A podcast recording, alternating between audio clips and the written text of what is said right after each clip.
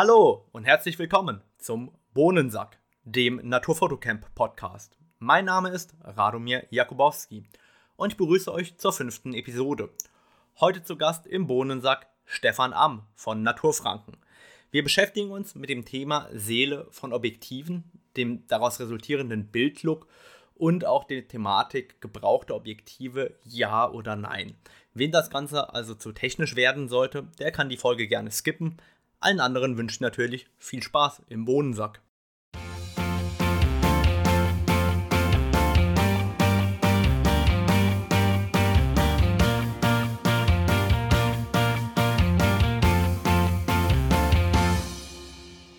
Hi Stevie, schön, dass du heute nochmal da bist. Jo, hallo Rado, grüß dich. Heute haben wir ein sehr, sehr äh, technisches Thema mitgebracht. Das heißt, für alle diejenigen, die keine Lust auf Fototechnik haben, äh, die können die Folge eigentlich schon mal auslassen. Das Thema, das ich mitgebracht habe, nenne ich Seele von Objektiven. Stevie und ich äh, unterhalten und diskutieren darüber sehr, sehr regelmäßig, gerade wenn wir abends zusammen irgendwo äh, beim Fotografieren waren oder abends dann noch äh, ein Bierchen trinken, dann reden wir da sehr, sehr oft und sehr ausgiebig drüber und diskutieren das. Der Trend ist ja immer kleiner, leichter, schärfer. Am allerliebsten noch irgendwie für einen kleineren Sensor, wenn man dann so an 4 oder die ganzen ähm, kleineren Bildsensoren denkt. Äh, aber auch Zooms, die perfekt scharf sind, bis an den Rand, die möglichst wenig chromatische Aberrationen erzeugen. Also der, der Trend ist möglichst technisch perfekt. Und ich kann mich noch erinnern, damals, als ich die 5D Mark II hatte, relativ am Anfang, als die rausgekommen ist, war ich stolz wie Oscar. Die hatte damals 20 Millionen Pixel und äh, Kleinbild und da war man wirklich äh, der König, weil alle anderen hatten noch irgendwie 8 bis 10 Megapixel und die, die Schärfe war einfach brachial. Und dann ähm, fahre ich zum Stevie in den Frankenwald. Wir wollten zusammen Orchideen fotografieren. Und dann hat Stevie damals das Hasselblatt-Rückteil gehabt mit 31 Megapixel und das hatte eine grandiose Schärfe, also wirklich eine Schärfe. Äh, das hatte man vorher noch nicht gesehen und ähm, ja, da, daher wurde man dann wieder mal neidisch. Und Stevie ist jemand, der hat zu Hause ähm, sehr, sehr viele auch ähm, ältere Objektive und verrückte Objektive rumliegen und ähm, er fotografiert sowohl mit ähm, Kleinbildformat, also mit klassischen Spiegelreflexkameras, als auch mit Messsuchkameras, spiegellosen Kameras, aber auch Mittelformat und sogar Großformat. Warum hast du überhaupt so viel äh, Fotoequipment zum Rumspielen? Ja, es ist äh, sicherlich äh, ein bisschen der Spieltrieb im Manne und äh, gerade bei der Großformat, wenn wir mal bei dem, bei dem, sagen wir mal, exotischen anfangen, ist ja so der Klassiker. Früher waren die ganzen Fotografen mit solchem Großformat unterwegs. Äh, eine Linhoff Reportagekamera mit 4x5 Zoll war noch in den 30er, 40er Jahren Standard mit Blitz und allem drum und dran. Ich glaube, in New York gibt es sogar heute noch einen, der damit äh, Straßenfotos macht. Äh, ist einfach so auch von der Geschichte der Fotografie her sehr interessant und natürlich auch, ähm, gerade wenn man sich mal ein bisschen tiefer damit beschäftigt, äh, in der Architekturfotografie, äh, die Verstellmöglichkeiten sind natürlich schon ähm, sehr, sehr abgefahren. Also kann man ganz viele Sachen machen. Äh, ich glaube, da musst du mal ganz kurz sagen, was kann man denn überhaupt mit einem Großformat machen und wie muss man sich das vorstellen? Ich glaube, viele Hörer wissen gar nicht mehr, wie Großformat aussieht und äh, was man damit überhaupt machen kann. Genau, im Endeffekt hat man zwei äh, Ebenen. Auf der einen Ebene hat man den Film, also in einer Kassette drin. Äh, den muss man halt dann in so einem Wechselsack, damit es dunkel ist, einlegen. Und auf der anderen Platte hat man das Objektiv. Und äh, diese Platten sind äh, in alle Richtungen schwenkbar, ganz einfach gesagt. Wer an einer Kleinbild äh, schon mal sich ein bisschen tiefer damit beschäftigt hat, da gibt es ja auch diese Tilt-Shift-Objektive. Äh, da kann man ja praktisch die, das Objektiv auch nach oben und unten fahren und verschwenken. Bei der Großformat kann man halt äh, aber auch die Filmebene noch verschwenken. Äh, das würde jetzt zu sehr ins Detail gehen, aber damit kann man eben ganz viele äh, andere Einstellungen machen, die man bei Architekturfotografie, Landschaftsfotografie äh, gebrauchen kann. Äh, insgesamt fotografiere ich es deswegen, weil ich es ja dann auch selber entwickeln muss. Ich mache das äh, übrigens mit Kaffee und Vitamin C. Äh, das kann man dann einfach in Ausguss schütten. Und äh, das Negativ bearbeite ich dann eben dann ganz normal äh, abfotografieren, einscannen oder sowas. Ja, Rado hat schon gefragt, die Großformat ist einfach halt ein Handwerkszeug und ist natürlich sehr aufwendig. Und gerade dieses Aufwendige, dass man eben für ein Foto dann einfach mal eine halbe Stunde lang da einstellt und man überlegt dann ganz anders. Bei der digitalen macht man immer da eine Probeaufnahme, ach ja, da, ach ja, das könnte ich mich da drüben hinstellen. Nee, da muss man halt sich im Vornherein schon ganz viele Gedanken machen und dann eben das Bild machen.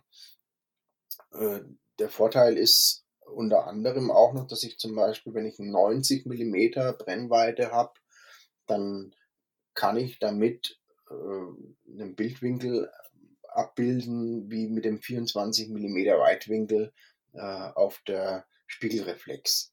Und das hat natürlich den Effekt, dass, ich die, dass die Bildwirkung doch ein bisschen anders ist, wenn ich mit einem 90 mm Objektiv das fotografiere, als wenn ich das mit 24 mm Weitwinkel fotografiere.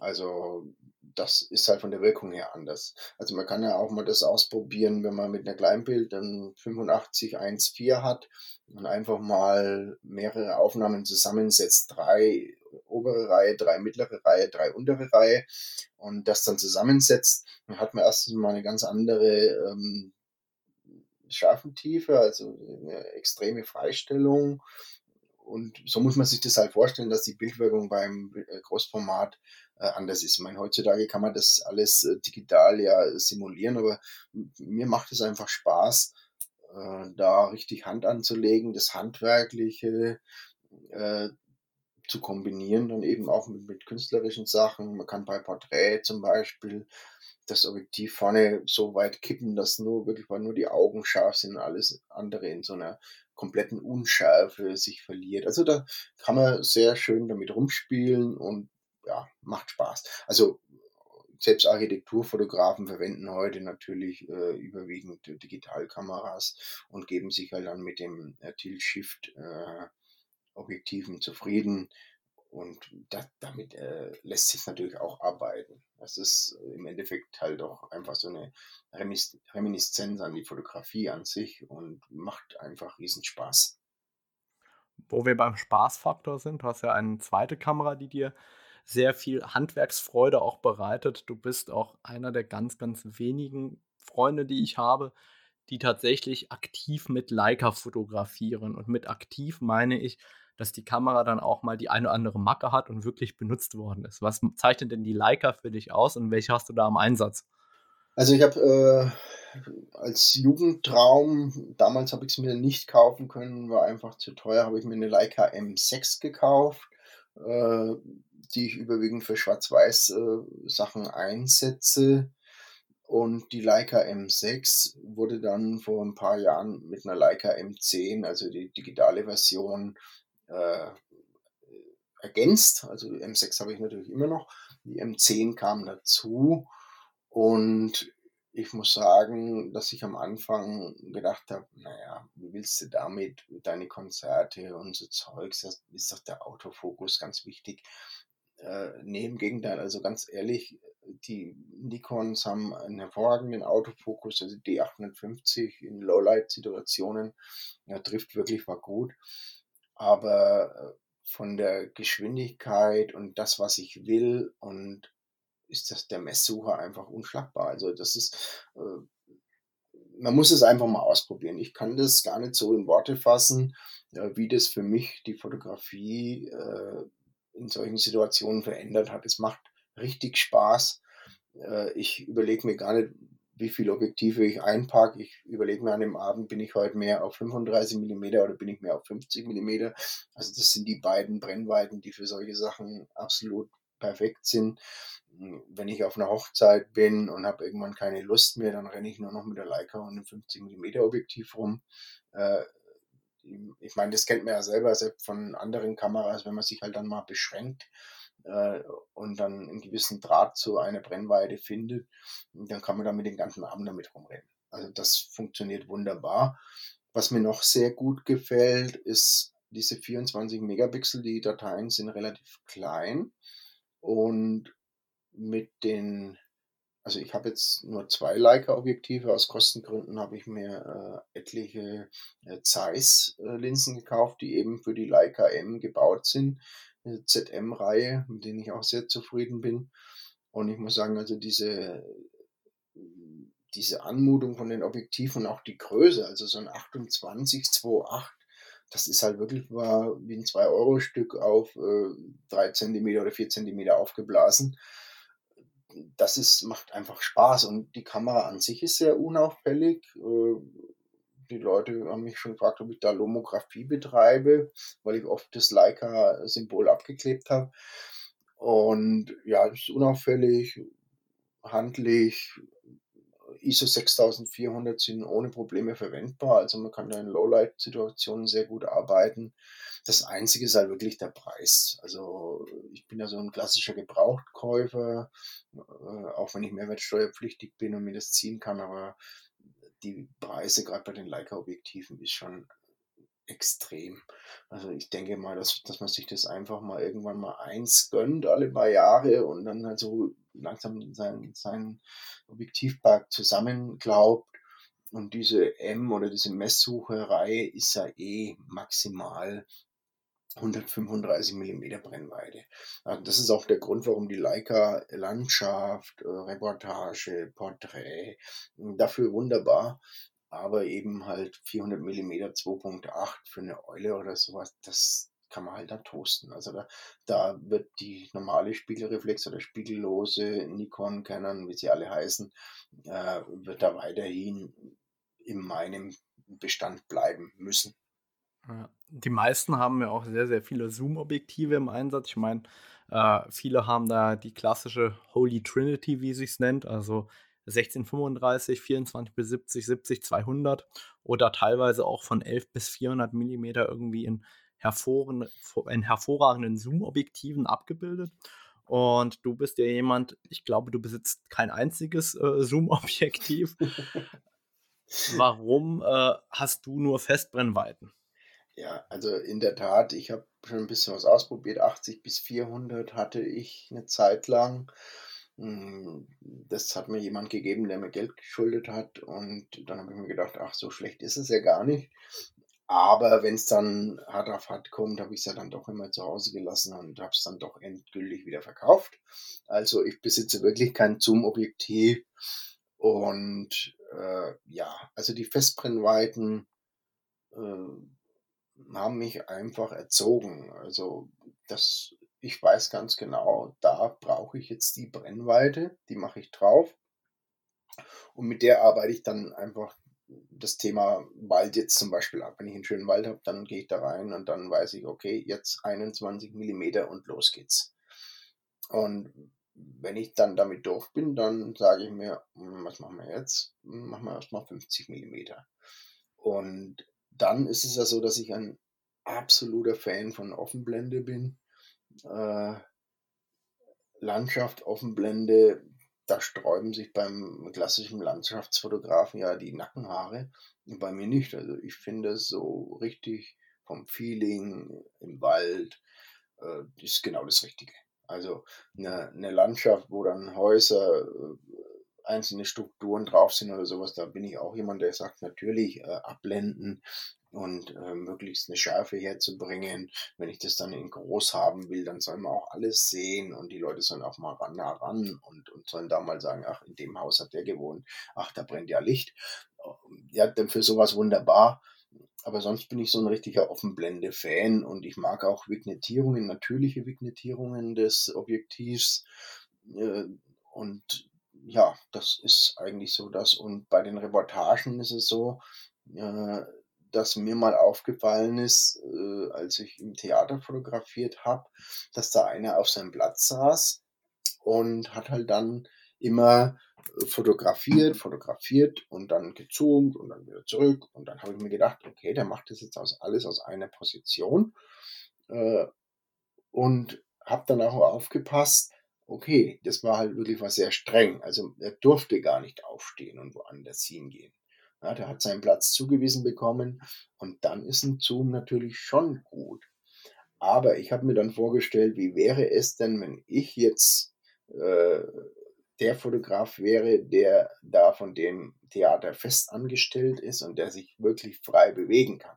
Und sei es nur in der Probe oder in der Generalprobe. Dann würde ich mit einer Festbrennweite sämtliche Aufnahmen einfach nur pulverisieren, die der mit seinem Zoom gemacht hat. Erstens mal habe ich mehr Lichtstärke.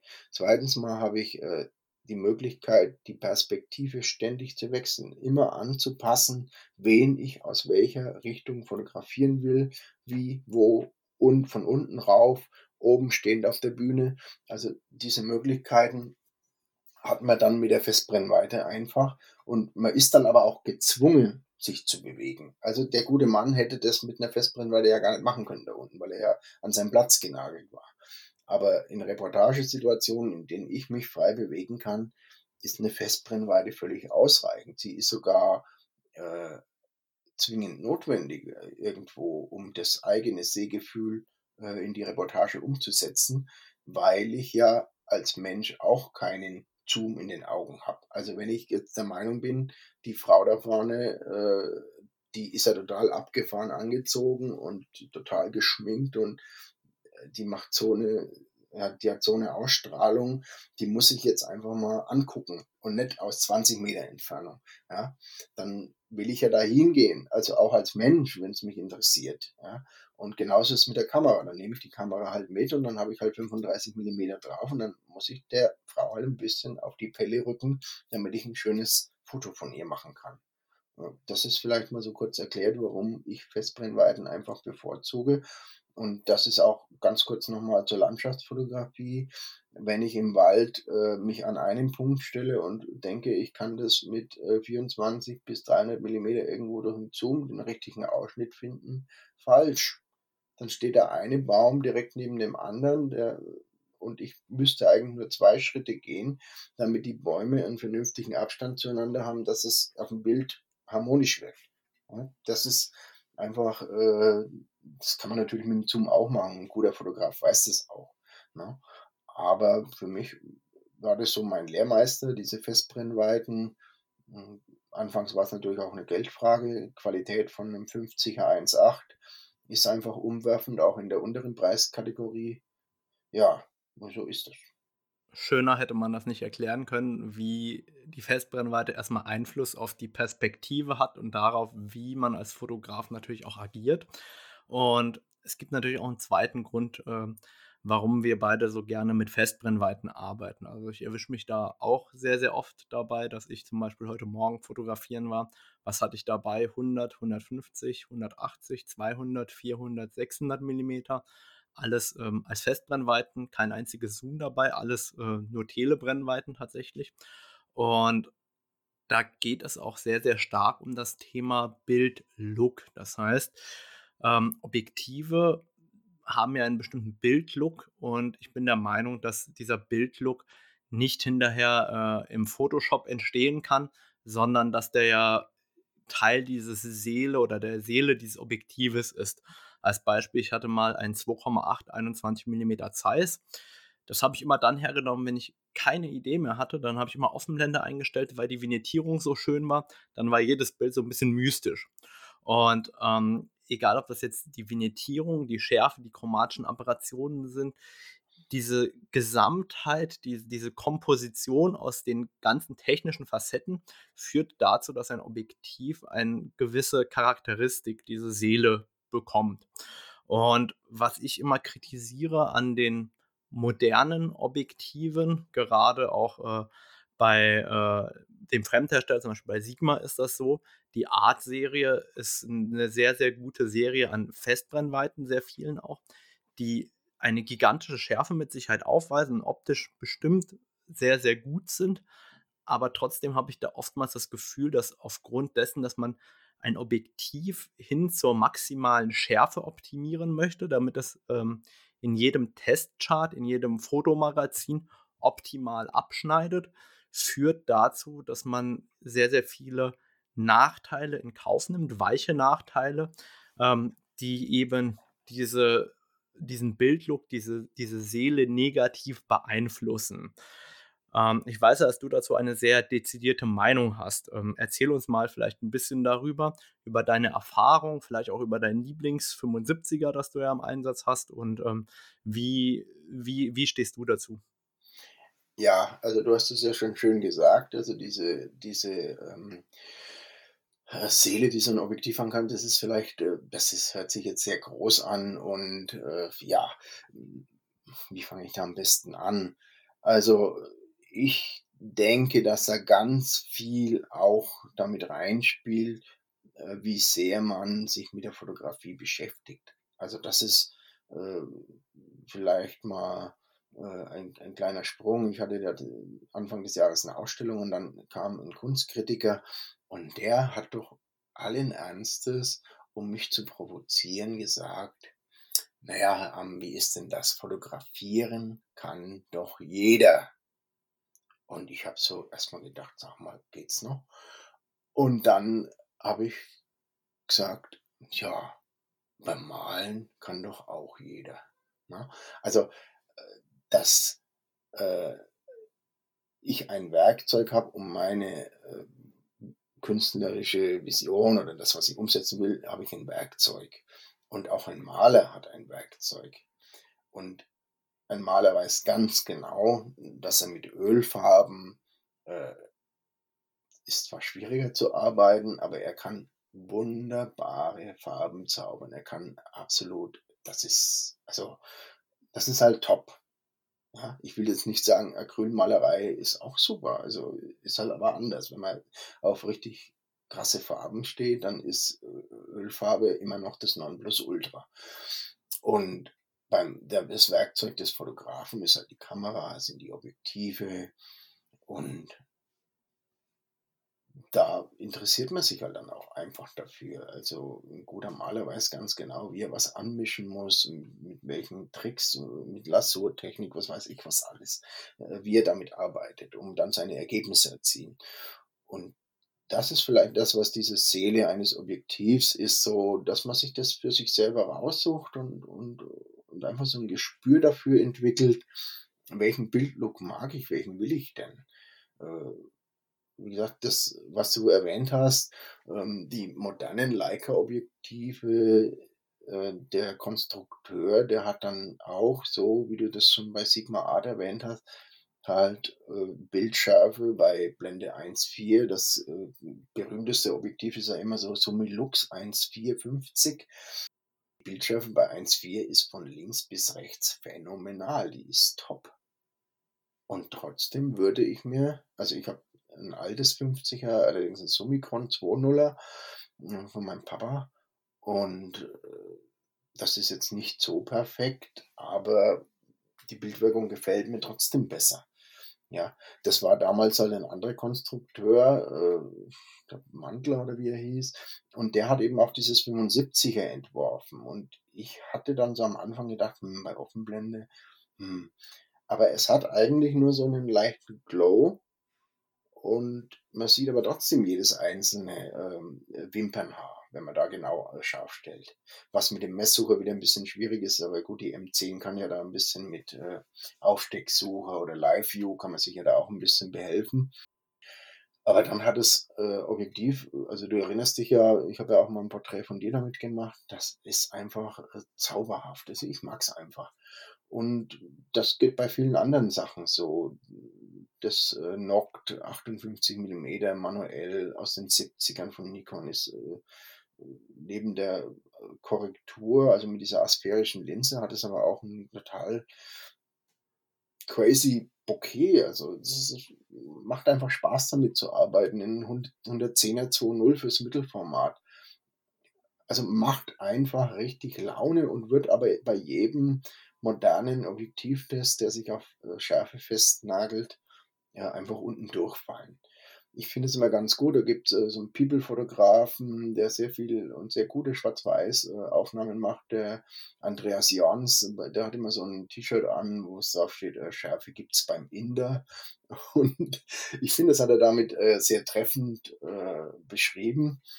Äh, und ja, es gibt Sachen, wo ich eine Perfektion will. Ich habe vorhin schon mal Landschaftsaufnahmen angesprochen, die äh, sehr groß wo hängen sollen. Äh, da ist sicherlich eine technische Perfektion von Vorteil. Ja.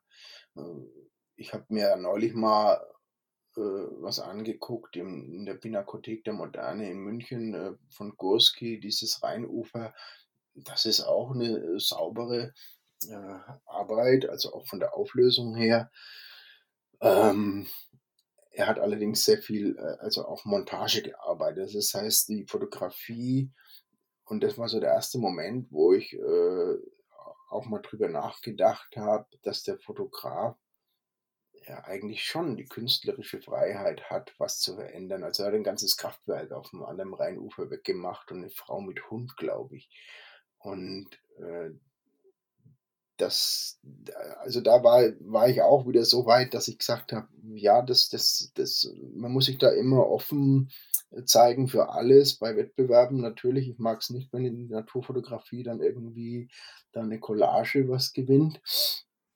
Aber so in, in, in freien künstlerischen Arbeiten äh, denke ich mal schon, dass ich da äh, meine Meinung auch ein bisschen geändert habe. Und ich akzeptiere das auch, wenn der Künstler halt dann sagt, nee, ich mag das Kraftwerk auf der anderen Seite nicht. Äh, irgendwo gibt ihm ja der Kunstmarkt recht, das Bild kostet, glaube ich, ein paar Millionen. Äh, ja, Genau, jetzt sind wir ein bisschen abgeschweift von den Objektiven hin zu, äh, Kunst oder Kunstfotografie. Äh, ja, aber es stimmt, die, die, die Technik oder die, das Werkzeug des Fotografen äh, sollte durchaus auch mal wert sein, dass man sich darüber Gedanken macht und mal seine eigenen Vorlieben auslotet. Ich mag die Farben der Leica äh, total gerne.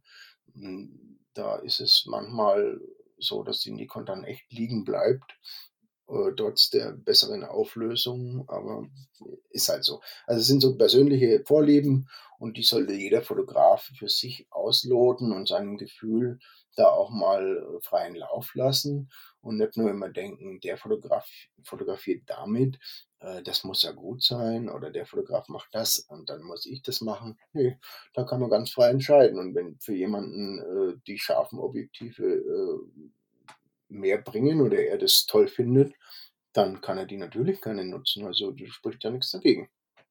Ja, ich war neulich, ähm, habe ich mich mit den japanischen Ingenieuren von Canon getroffen. Äh, Ziel war eigentlich ähm, ein bestimmtes Kameramodell, aber äh, in den Gesprächen haben wir natürlich auch uns viel über die Objektive und die Kamerasensoren ausgetauscht. Und ähm, es gibt einfach für mich auch Sensoren, die waren unvergleichbar. Zum Beispiel die Farben und Kontraste von der 5D Mark II. Die waren damals so schön. Ähm, da ist, glaube ich, keine einzige Canon nochmal dran gekommen. Vielleicht die erste 1DX. Aber die waren einfach so klasse. Ähm, die hätte ich bis heute eigentlich gerne. Und wenn man sich dann so über diese Nuancen der Objektive, auch über die äh, Vignettierung und äh, die Bildschärfe und den Bildlook mit den Ingenieuren austauscht.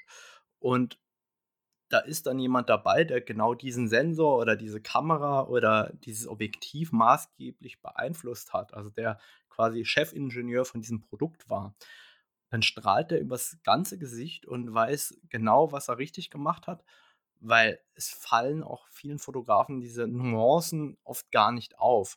Und ähm, das ist dann auch der ganze Stolz eines solchen Ingenieurs. Worauf ich hinaus will, ist, dass diese, diese wunderbaren Designs inzwischen oft so ein bisschen in den Hintergrund äh, geraten und dann eben der Techn oder der reinen technischen Perfektion äh, weichen müssen. Ähm, wenn man sich so die Canon-Objektive als Beispiel anschaut, ein 1,485 mm ist ja relativ neu. Ähm, da ist der Bildlook wirklich schön. Das sieht man, ist aber auf dem Papier ein Ticken schärfer sozusagen. Aber der Bildlook ist meiner Meinung nach gerade bei starkem Gegenlicht nicht annähernd so schön. Und dann gibt es aber noch ein 1,285 mm von Canon, das ist 20 Jahre alt. Das ist auch nicht brandscharf, aber das Bokeh ist einfach ein Traum. Also das, das ist so weich und so schön aufgelöst und es ist einfach eine, eine, eine, eine ganz tolle, einmalige Note und einen einmaligen Bildlook. Und du bist ja auch jemand, der recht wenig äh, total moderne Objektive hat, aber auch einen großen Fundus von ähm, besonders schönen älteren manuellen Linsen. Wonach suchst du denn Objektive aus? Wie, wie, wie gehst du denn davor? Also ich habe als Beispiel ein Objektiv, ein Makroobjektiv, das ist nicht scharf, das habe ich nur, weil es so schön streulichtanfällig ist als Beispiel. Ich weiß genau, wenn, der, wenn, wenn das Licht so einfällt, dann nehme ich das im Zweifel aus der Tasche und dann wird aus dem langweiligen Bestimmungsbuchfoto, das ich ja gerade vorhabe von einer Art, die ich noch nicht habe, dann halte ich das im richtigen Winkel ins Licht und dann habe ich wenigstens noch so einen schönen orangenen Lensflare, dann rettet das das Bild, da kann man dem noch ein bisschen Bildlook äh, zusprechen, außer der Art, die ich vielleicht noch nicht fotografiert habe. Oder so, so, so, so habe ich halt eben ganz bestimmte Favoriten für bestimmte Lichtstimmungen, einfach weil ich weiß, dass da der Bildlook dann eben auch entsprechend besonders ist. Welche Objektive oder wie, wie, wie suchst du deine Lieblinge dort aus? Ja, also das ist ja, muss man sagen, hat man ja heutzutage in Zeiten des Internets und äh, des dort auch möglichen Gebrauchthandels ganz andere äh, Möglichkeiten als früher noch und die nutze ich natürlich auch. Also ich habe damit angefangen, äh, äh, Reviews zu lesen von, von Objektiven und habe mir halt gedacht, okay, das könntest du mal ausprobieren. Also ganz viel habe ich da von Björn Röslet, das ist so ein äh, norwegischer Naturfotograf, der halt auch eine sehr technische Herangehensweise hat. Er kennt sich mit Nikon auch sehr gut aus, äh, hat auch schon UV-Experimente, also mit UV-durchlässigem äh, Glas und solche Sachen. Gibt es auch so spezielle Objektive von Nikon, die das können. Und der kennt sich wirklich war gut aus und das war so mein Einstieg in Objektive testen. Der hat also eine Liste von äh, äh, Must-Have oder, oder Best of the Best von Nikon gehabt. Und da habe ich mich so langsam ein bisschen, natürlich erstmal die günstigeren, habe ich mich so durchgekauft. Ein ganz gutes Beispiel, das auch heute noch immer in meiner äh, ähm, Kameratasche ist, das ist das äh, AIS 2828 äh, und zwar die neueste Version mit einem einer Einstellgrenze von 20 Zentimetern. Also das heißt ein moderates Weitwinkel mit äh, einem Abbildungsmaßstab von 1 zu 3. So ein bisschen Weitwinkel-Makro. Äh, das habe ich einfach, weil das im Nahbereich wirklich hervorragend auflöst, auch an den, an den ähm, Top-Sensoren. Und das ist eigentlich immer dabei. Und es ist auch ganz klein, unauffällig. Und ich, wer mich kennt, der weiß, dass ich sehr gerne Aufnahme von oben mache. Also direkt auf die Pflanze drauf, im Lebensraum oder auf dem Waldboden und solche Geschichten. Das ist eigentlich alles, fast alles mit diesem 28 Millimeter gemacht, weil man da eben genügend äh, auf dem auf dem Bild bekommt und einen angenehmen Arbeitsabstand hat, also so einen halben Meter bis einen Meter je nach Motiv. Und äh, das ist jetzt zum Beispiel so ein Objektiv, was ich nie wieder hergebe. Ich habe sogar, ich gebe es zu, ein zweites Modell noch dazu gekauft, also von, von einem Gebrauchthändler, der es recht günstig hatte. Und das ist neuwertig. Also weil ich mir halt denke, wenn das irgendwann mal so klapprig ist, dass, dass es auseinanderfällt oder nicht mehr schön zu fokussieren ist, dann habe ich ja immer noch eins in der Reserve. So teuer sind sie nicht. Das ist jetzt zum Beispiel mal ein Beispiel, äh, was ich immer wieder gerne erwähne und gut, bei den, bei den Super-Teles, äh, da braucht man gar nicht lange rumzudiskutieren. Also da kann man natürlich auch probieren. Also ich hatte mal ein 400er, das war grottenschlecht an den hochauflösenden. Das ist das äh, ohne VR war das das letzte Modell. Das war äh, an einem 12 Megapixel D3 Chip super. Aber dann hat man es mal an 36 Megapixel oder 45 Megapixel äh, gnadenlos schlecht einfach, auch abgeblendet. Und das war mal so ein Fehlkauf, den verkauft man halt dann wieder. Ich meine, Sportfotograf, der halt die, die 12 Megapixel plus hat oder 16, äh, für den ist das völlig okay, der nutzt es, der Autofokus ist schnell, alles gut. Ja, aber sonst sind die, die Super Teles eigentlich die ganzen modernen sehr gute Qualität und dann auch vom Gewicht her auch, halt auch noch wesentlich besser geworden. Gerade Canon ist ja da der Vorreiter. Ähm, ja, was hätte ich noch für Objektive? Ja, man, man probiert einfach mal so Legenden mal ausprobieren. Das, wie gesagt, ich habe es vorhin schon mal erwähnt, ist 110 mm 2.0 für Hasselblad, Mittelformat 6x6. Äh, da habe ich eins, da geht die Blende nicht mehr zu. Also es ist immer nur Offenblende. Aber das ist Offenblende schon so gut und macht so viel Spaß, dass ich das immer dabei habe. Und ich habe sogar mal dann neulich eine Landschaftsaufnahme gemacht mit so einer äh, Gewitterwolke und da war auch noch der Vollmond drauf, ganz klein natürlich. Und ich habe mir gedacht, hm, okay, Blende 2.0, wenn du dann auf die Wolke scharf stellst, oder sollst du auf den Mond scharf stellen. Ich habe auf die Wolke scharf gestellt und war dann im, im Negativ, wo ich dann Makroobjektiv das abfotografiert habe, ich gesehen, dass der Mond auch gestochen scharf ist. Da habe ich mir gedacht, wow, grandios. Ja, und solche Objektive, aber die sind natürlich auch schon relativ teuer geworden. Also Jetzt äh, das Noctnicor zum Beispiel, da habe ich trotzdem, das äh, ja schon ein recht altes Modell ist, habe ich 2000 Euro dafür bezahlt. Für das 110er, das habe ich noch relativ günstig gekriegt, glaube für 600, 700 Euro. Da ging aber noch die Blende. Ja, da muss man sich halt einfach ein bisschen äh, einlesen und, und mutig sein vielleicht zum Abschluss oder zum äh, so als Quintessenz, um mal meine Einstellung dazu zu wissen. Ich weiß, dass Nikon das äh, nicht gerne hört, aber ich habe doch die Nikon Z7 und das also ich habe kein einziges Z-Objektiv dazu. Und das einzige, was mir einfällt, was mich wirklich interessiert, äh, ist, ist vielleicht dieses äh, Noct 095, aber das ist schweineteuer, schwer lieferbar und äh, auch noch ein riesen Klopper also es wird wahrscheinlich in Zukunft auch so sein, dass die halt die klassischen Nikon für die Spiegelreflex äh, vorgelegt kriegt oder eben mit den Leica funktioniert es ja auch ganz gut. Äh, die Leica-Objektive adaptiert sind, also es ist eigentlich alles adaptiert an der Kamera. Und äh, das sagt schon vieles drüber, was ich eben über solche äh, Objektive dann halte, die dann wirklich war, auch unter der Prämisse äh, entwickelt werden, scharf, scharf, scharf. Ne?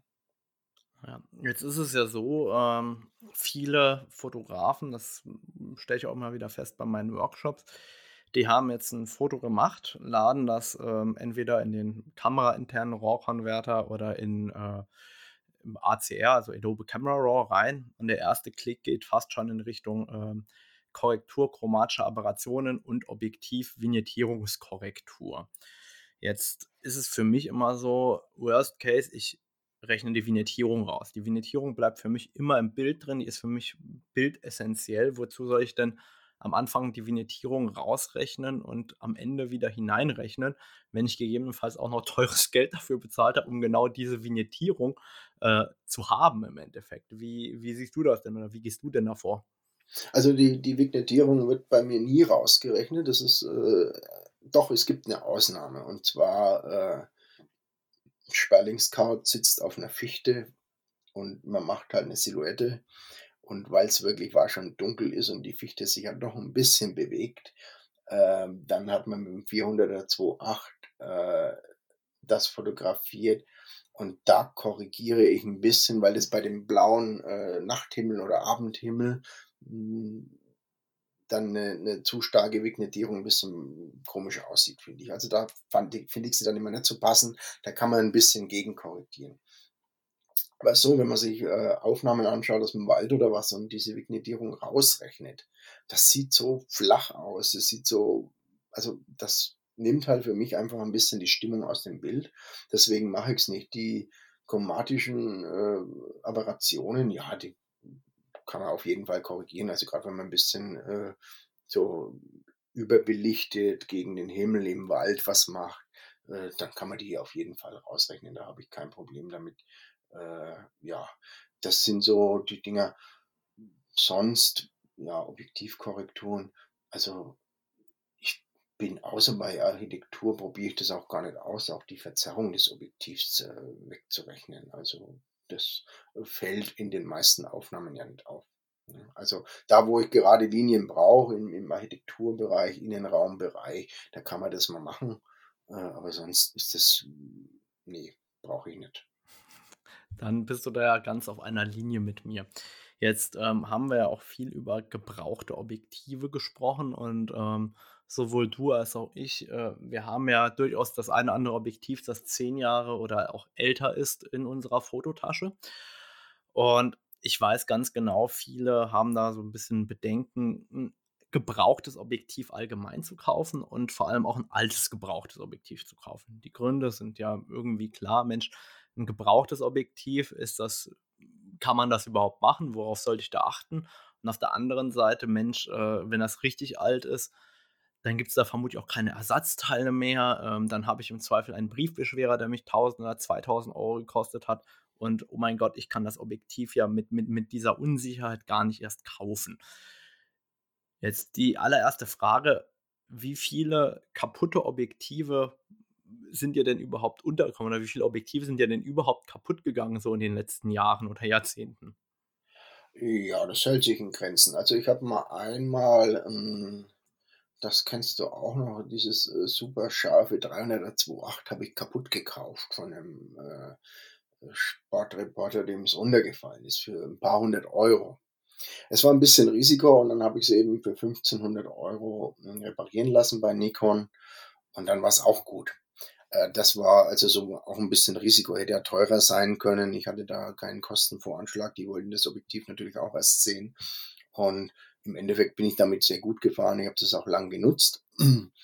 Und dann hatte ich mal ein 2820, ein manuelles von Nikon, äh, das ich da relativ günstig geschossen habe. Und ja, dann habe ich es halt verwendet und es hatte, war total dezentriert. Also da war der linke Bildrand unscharf, der rechte scharf, war ganz komisch. Also das ja, habe ich aber damals auch Glück gehabt, da hatte das in der Beschreibung als ähm, technisch in Ordnung gebraucht, äh, mit Gebrauchsspuren.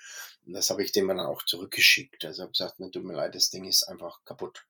Äh, sonst gibt es halt ein paar Regeln, die man einfach äh, beachten sollte. Also ich würde auf jeden Fall schauen, dass der Verkäufer eben äh, schöne Fotos gemacht hat von dem Objektiv. Hm, ganz viele Fotografen kommen gerne dazu, die, die Objektive so oft auszuführen, wie ich das mache, oder Rado. Also das heißt, sie sind wirklich bei einem Top-Zustand. Äh, denen fehlt nichts und äh, sind doch ein ganzes Stück günstiger. Bei den ganz alten Objektiven, die ich habe, handelt es sich sehr oft um manuelle ähm, mit Metall komplett Fassung, also da kann gar nicht so viel kaputt gehen. Da kann der Schneckengang mal das, das ein bisschen verharzt sein, dass der schwer geht. Hm, da ist halt immer die Frage, okay, wie, wie, wie viel verlangt dann Nikon dafür? Dann teilweise kann er zu leicht gehen, was jetzt äh, ärgerlich ist, wenn man mal über Kopf am Stativ arbeitet, dass sich dann der Fokuspunkt eben verschiebt. Es gibt schon so ein paar Fallstricke, aber im, im Endeffekt äh, kann man doch, also gerade in den Foren, wenn man vielleicht jemanden sogar kennt oder sowas, äh, ganz hervorragend gute gebrauchte Objektive kaufen. Ja, das sehe ich oftmals genauso. Gerade Objektive, die gegebenenfalls nicht mehr gebaut werden, kann man ja auch äh, nur noch gebraucht kaufen, wenn es die neuen nicht mehr gibt. Und ähm, gerade in so einem Umfeld, ähm, ich kaufe auch lieber äh, in den Internetforen ähm, als jetzt irgendwie über eBay Kleinanzeigen oder eBay. Und ähm, es ist meiner Meinung nach ganz, ganz wichtig, auch einfach zu schauen, wenn so ein Objektiv da ist, vor sich zu vergewissern, dass der, der Verkäufer nochmal sagt, hat keinen Schimmel, Linsen sind kratzerfrei und funktioniert einwandfrei. Und auch ich habe schon mal äh, zwei Makroobjektive von Sigma tatsächlich gekauft, wo bei beiden der Fokus nicht sauber gelaufen ist, wo, wenn man quasi den Himmel anfokussieren wollte, hat der sich irgendwie entkoppelt und man konnte gar nicht mehr scharf stellen. Ähm, aber tatsächlich auch beide Verkäufer haben das anstandslos zurückgenommen. Die wussten gar nicht, dass da irgendwas dran war. Und ich hatte einmal ein 1,8 200 mm von Canon gefunden dieses legendäre Objektiv, das ich auch schon immer mal haben wollte. Und dann bin ich das abholen gefahren, dann war die ganze linke Bildhälfte unscharf. Und dann ist ja auch klar, das Objektiv hat irgendwie ein Dutch mal abbekommen oder ähnliches. Aber grundlegend kann man ja solche Objektive einfach kaufen und dann ausprobieren. Ich meine, im Endeffekt äh, reicht es da ja meistens aus, irgendwie fünf Bilder zu machen. Also wenn ich ein Objektiv gebraucht zugeschickt bekomme, mache ich damit fünf Bilder. Einmal fokussiere ich in der Bildmitte, einmal oben links, einmal oben rechts, einmal unten rechts, einmal unten links. Ähm, gucke, ob die Schärfe zum Rand hin so ist, wie ich es von einem solchen Objektiv erwarten kann und halbwegs gleichmäßig ist. Und dann ähm, ist in aller Regel auch äh, die Objektive wirklich ähm, einwandfrei und auch so, ähm, wie man sich das Ganze äh, im Endeffekt vorstellt. Was war denn so für dich der größte Reinfall beim Gebrauchtkauf, den du je hattest? da müssten wir die Kategorie wechseln. Also Auto hatte ich äh, erst kürzlich einen Reinfall. Aber ähm, bei Objektiven. Bei Objektiven, bei Objektiven, wie gesagt, der größte Reinfall, müssen wir mal überlegen. Also Nee. Also, wie gesagt, das eine, das habe ich zurückgeben können. Was, was war noch? Was habe ich noch? Lass mich mal ein bisschen überlegen.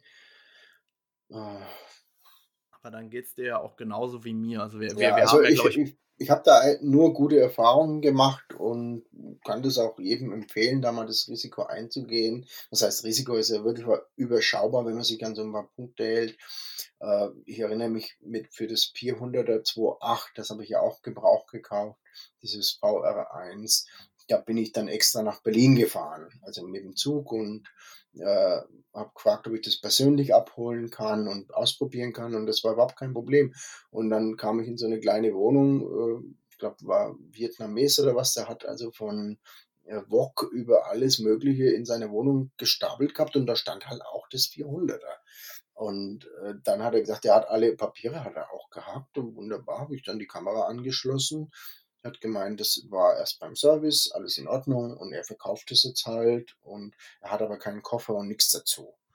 Und dann habe ich halt zuerst gedacht, hm, wenn es jetzt geklaut ist, aber dann habe ich halt die Rechnung gesehen von Nikon NPS, Seriennummer abgeglichen, alles gepasst. Also äh, natürlich, äh, wenn, wenn ich das jetzt hätte zuschicken lassen, da wäre was gewesen, das ist dann schon unangenehm bei so einem äh, 4 Kilo Klopper oder noch mehr, den dann wieder zurückschicken, richtig verpacken und ob er es dann zurücknimmt und ja, also bei so hochpreisigen Sachen, da bin ich dann doch jemand, der halt dann, wie du bei deinem 1.8-200 auch, hm, lieber hinfährt und das mal abcheckt.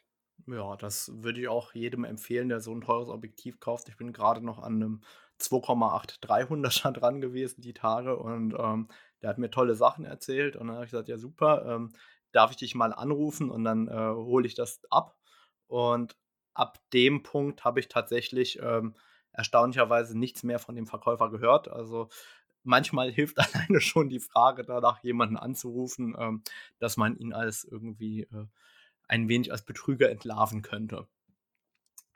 Jetzt äh, natürlich die letzte Frage für mich.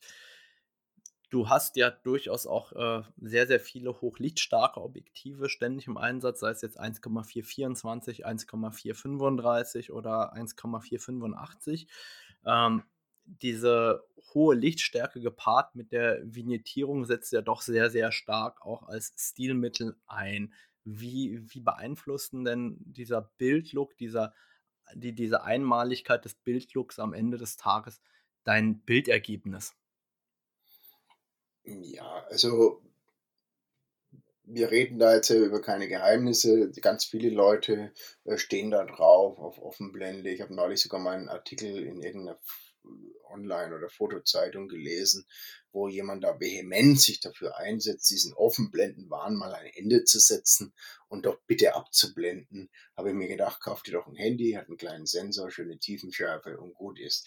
Nein, also äh, es wissen ganz viele Leute, dass sowas äh, eben den Bildlook ausmacht oder, oder einen schönen Bildlook ergibt. Äh, ich erinnere mich an die Anfangszeiten der Digitalfotografie, wo ich äh, der ein, äh, einer der wenigen war, der immer gesagt hat, hey Leute, also bei meiner Spiegelreflex, äh, wenn ich ein Porträt gemacht habe, dann war der Hintergrund schön unscharf. Und bei diesem einen, was weiß ich was, wie viel Bruchteil eines Zoll Sensor äh, ist das halt nicht drin. Ja? Äh, das hat sich aber inzwischen gegeben. Die Leute wissen es zu schätzen. Äh, wenn man einfach da mehr äh, Sensorfläche hat, dass es einfach äh, ein Vorteil äh, sein kann oder ist. Ja, und aber insgesamt am Ende des Tages äh, sind das äh, technische Sachen, die jeder machen kann. Das wäre äh, schlecht, wenn mein äh, Bildstil oder meine Aussage oder mein, mein Markenzeichen äh, Offenblende und Vignettierung wäre, wäre ein bisschen dürftig.